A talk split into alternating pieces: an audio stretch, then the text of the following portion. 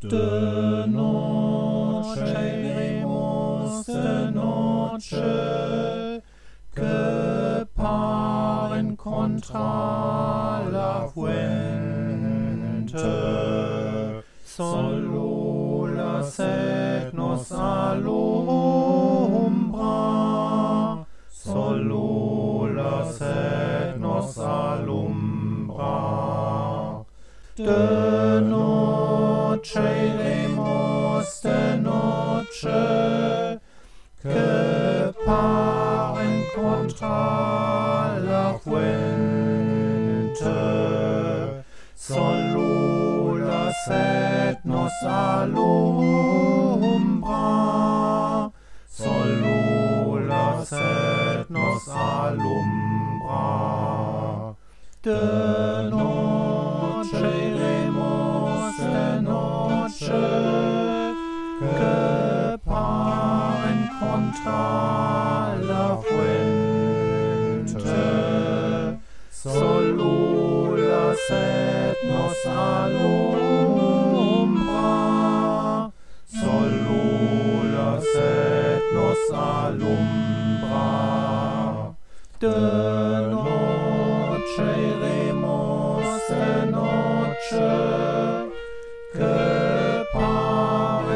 paren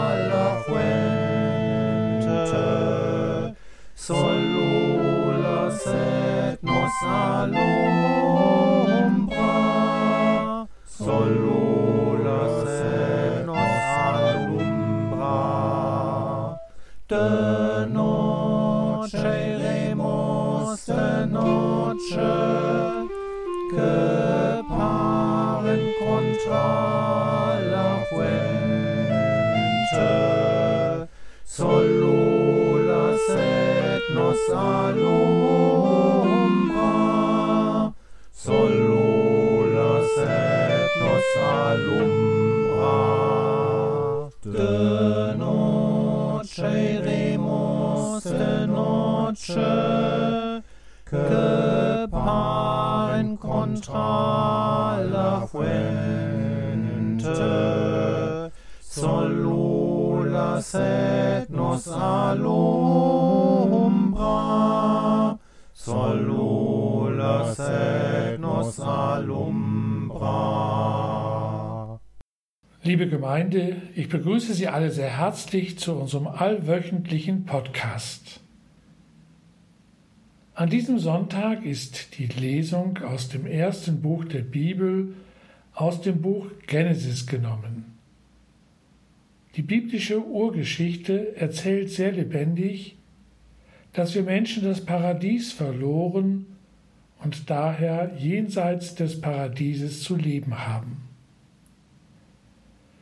Was uns geblieben ist, ist eine Ahnung davon, dass es so etwas gegeben hat und eine Ahnung davon, dass es das irgendwie noch einmal in der Zukunft geben wird. So leben wir jenseits von Eden und leben doch mit der verrückten Hoffnung, erneut das Paradies nicht nur punktuell, sondern dauerhaft und ewig finden zu können.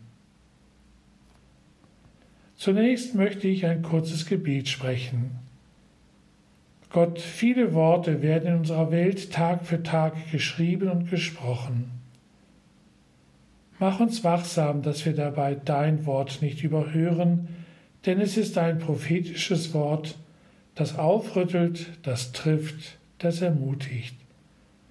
Lass uns hören, was du uns sagen willst, durch Jesus Christus, unseren Bruder, den Herrn. Amen. Wir hören nun die Lesung aus dem Buch Genesis. Nachdem Adam von der Frucht des Baumes gegessen hatte, rief Gott der Herr ihm zu und sprach, Wo bist du? Er antwortete, Ich habe dich im Garten kommen hören. Da geriet ich in Furcht, weil ich nackt bin und versteckte mich. Darauf fragte er, Wer hat dir gesagt, dass du nackt bist? Hast du von dem Baum gegessen, von dem zu essen ich dir verboten habe? Adam antwortete, die Frau, die du mir beigesellt hast, sie hat mir von dem Baum gegeben und so habe ich gegessen. Gott der Herr sprach zu der Frau, Was hast du getan? Die Frau antwortete, Die Schlange hat mich verführt, und so habe ich gegessen. Da sprach Gott der Herr zur Schlange, weil du das getan hast, bist du verflucht unter allem Vieh und allen Tieren des Feldes. Auf dem Bauch sollst du kriechen und Staub fressen alle Tage deines Lebens. Feindschaft setze ich zwischen dich und die Frau, zwischen deinen Nachwuchs und ihren Nachwuchs. Er trifft dich am Kopf und du triffst ihn an der Ferse. Liebe Gemeinde, 18, 19, 20, ich komme. Und schon geht die Suche los, durch den Garten laufen, hinter die Büsche schauen, hinterm Schuppen vor dem Haus. Auch ich habe als Kind gerne Verstecken gespielt. Der Bauernhof meiner Eltern war ideal dafür. Ich habe dieses Gefühl genossen, nicht gesehen zu werden. Ich war froh, wenn ein anderer vor mir entdeckt wurde. Und ich bin am Ende wie ein kleiner Sieger unentdeckt aus meinem Versteck wieder aufgetaucht. Ein kindlicher Spaß, sich verstecken, unsichtbar sein, nicht gefunden werden. Als ich größer war, wurde ein anderes Verstecken für mich wichtig. Wenn mein Lateinlehrer am Kolleg St. Thomas in Fechter zu Beginn der Stunde seinen Blick über die Klasse schweifen ließ und jemanden zum Abfragen suchte, dann galt es bloß nicht auffallen, die Augen ein wenig gesenkt lassen, in der Menge der Klasse verschwinden, ich bin nicht da. Natürlich hat das nicht geklappt. Je mehr ich versuchte, unsichtbar zu bleiben, desto wahrscheinlicher war es, aufgerufen zu werden. Möglichst unsichtbar sein. Für Erwachsene hört es dann auf, ein Spiel zu sein. Mir fallen Momente ein, in denen ich am liebsten im Boden versunken wäre, weil mir etwas Peinliches widerfahren ist und ich mich geschämt habe am liebsten verschwinden, am liebsten unsichtbar werden. Aber natürlich bleibt auch in solchen Momenten der Boden fest verschlossen. Die Qual der Scham muss man aushalten. Man fühlt sich nackt, den Blicken und den Urteilen der anderen ausgeliefert. Das ist schwer zu ertragen. Das Bedürfnis, sich zu verstecken, das Gefühl der Scham und die Erfahrung, nackt dazustehen, gehören zu uns Menschen untrennbar dazu. Das erfahren auch die ersten beiden Menschen in der Bibel, die gewissermaßen für alle Menschen stehen. Der Mythos von Adam und Eva erzählt von diesem Zusammenhang. Es geht um eine Frucht, und es geht um viel mehr.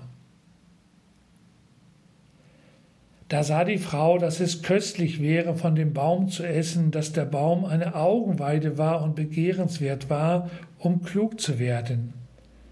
Sie nahm von seinen Früchten und aß. Sie gab auch ihrem Mann, der bei ihr war, und auch er aß. Da gingen beiden die Augen auf und sie erkannten, dass sie nackt waren. Als sie an den Schritten hörten, dass sich Gott beim Tagwind im Garten erging, versteckten sich der Mensch und seine Frau vor Gott inmitten der Bäume des Gartens. Kaum haben sie die Frucht gegessen, verlieren Adam und Eva ihre kindliche Unbedarftheit. Sie erfahren, ich habe etwas getan, was ich eigentlich gar nicht tun wollte und was ich auch nicht hätte tun sollen. Es ist die bittere Erkenntnis, ich bin gar nicht so toll und so gut, wie ich mich selber gerne sehe. Ich bin nicht unfehlbar. sondern ich lasse mich verführen und verstricke mich in Dinge, die nicht gut sind. Adam und Eva erleben diese Erkenntnis hautnah. Sie entdecken, dass sie nackt sind, dass sie nichts haben, was sie vorweisen können, dass sie nicht mit stolz geschwellter Brust sagen können, seht her, wie toll wir sind. Deshalb schämen sie sich. Sie wollen nicht gesehen werden, sie verstecken sich. Aber natürlich ist das keine Lösung. Sie können ja nicht ewig in ihrem Versteck bleiben. Aber wie soll es weitergehen? Der Grund für ihre Scham verschwindet ja nicht, während sie in ihrem Versteck hocken. Was sie getan haben, bleibt getan. Es muss sie jemand finden, der ihnen sagt, ich halte zu dir, du bist mir wichtiger als das, was du getan hast. Du sollst nicht in deiner Scham verschwinden und untergehen, du sollst leben. Und es macht sich tatsächlich einer auf den Weg, geht ihnen nach und sucht sie. Aber Gott der Herr rief nach dem Menschen und sprach zu ihm, Wo bist du? Er antwortete, Ich habe deine Schritte gehört im Garten. Da geriet ich in Furcht, weil ich nackt bin und versteckte mich. Darauf fragte er, Wer hat dir gesagt, dass du nackt bist? Hast du von dem Baum gegessen, von dem ich dir geboten habe, davon nicht zu essen? Wo bist du? Was für eine Frage. Ganz anders als das vorwurfsvolle Was hast du getan? Was hast du dir bloß dabei gedacht? Wie konntest du nur? Wo bist du? Ich stelle mir das liebevoll vor. In dieser Frage schwingt eine Sehnsucht mit. Du fehlst mir. Wo bist du? Und Adam verschließt sich diesem Ruf nicht. Wer Gott fehlt, der kann heraustreten aus seinem Versteck. Hier bin ich. Auch wenn ich nichts vorweisen kann, auch wenn ich fehlerhaft bin und versagt habe, hier bin ich. Gott sehnt sich nach uns Menschen. Er geht uns nach, er sucht uns. Das erzählt nicht nur die Geschichte von Adam und Eva, das zieht sich durch die Erzählung der Bibel wie ein roter Faden. Und da ist immer wieder die göttliche Frage, Mensch, wo bist du? Und immer wieder diese Antwort, hier bin ich. Es ist menschliche Größe, mit dem Versteckspiel aufzuhören, herauszufinden aus Scham und Verdrängung, Verantwortung zu übernehmen.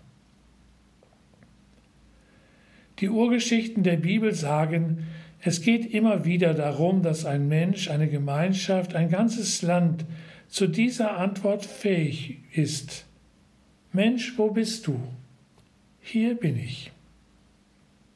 Die Frucht vom Baum im Paradies ist sehr verlockend, denn sie verspricht, ihr Menschen werdet sein wie Gott und werdet wissen, was gut und böse ist. Aber Adam überfordert das. Es ist zu groß für ihn. Er weiß nicht, dass nicht nur Gutes in der Welt ist, sondern auch Böses. Und dass er selber nicht vor dem Bösen geschützt ist. Und er spürt, er ist dem nicht gewachsen. Kein Wunder, dass er sich verkriechen will. Was die Bibel von Adam erzählt, ist ja auch unsere Geschichte und seine Fragen sind auch unsere Fragen. Wie soll ich denn mit der Fähigkeit zum Bösen umgehen, die ich in mir selber entdecke? Wie kann ich Verantwortung übernehmen für das, was ich tue? Woher soll ich den Mut nehmen, um mich hinzustellen und zu sagen, das Gute, das ich will, das tue ich nicht, sondern das Böse, das ich nicht will, das tue ich. Wie gehe ich mit dem Bösen um, das in der Welt geschieht? Kopf einziehen und die Augen verschließen, weil es zu groß ist, weil es mir zu gefährlich erscheint, weil ich lieber meine Ruhe haben will, weil ich eh nichts bewirken kann? Ich komme mir selber wie nackt vor. Meine Mutlosigkeit, meine Bequemlichkeit, meine Resignation, die soll doch niemand sehen. Ja, die will ich auch vor mir selber gerne verbergen. Und dann kommt Gott und fragt nach mir, wo bist du? Sein Fragen macht mir Mut, Mut herauszutreten aus meinem mich verkriechen, Mut, mir das einzugestehen. Ich fürchte mich vor dem Leben, ich fühle mich nackt, ich ducke mich weg, ich verstecke mich. Wer nackt ist, braucht etwas zum Anziehen. Adam und Eva werden bekleidet, umhüllt. Gottes Geschichte mit uns Menschen ist also eine Geschichte des Erbarmens. Das besagt etwas später nach dem Text unserer Lesung die schönste Stelle der ganzen Erzählung. Als Adam und Eva schon aus dem Paradies vertrieben sind und erkennen müssen, wie schwer das Leben ist, wenn man selbst für sein Handeln verantwortlich ist, da wendet sich Gott ihnen liebevoll und zärtlich zu. Er ersetzt ihre notdürftigen Lendenschurze durch wärmende Felle. Diese Geste zeigt, ich kümmere mich weiter um euch. Andere Texte der Bibel vergleichen den Glauben mit einem neuen Kleid. Zieht den neuen Menschen an, schreibt der Apostel Paulus einmal. Ein anderes Mal zieht Jesus Christus an. Am meisten gefällt mir das Bild von der Liebe. Zieht die Liebe an. Und ich stelle mir vor, ich stehe vor Gott, wie ich bin. Und Gott umhüllt mich mit seiner Liebe. Er legt mir seine Liebe wie einen Mantel um. Ich fühle mich nicht mehr nackt. Ich spüre, wie ich geborgen bin in seiner Liebe. Ihm kann ich sagen, hier bin ich.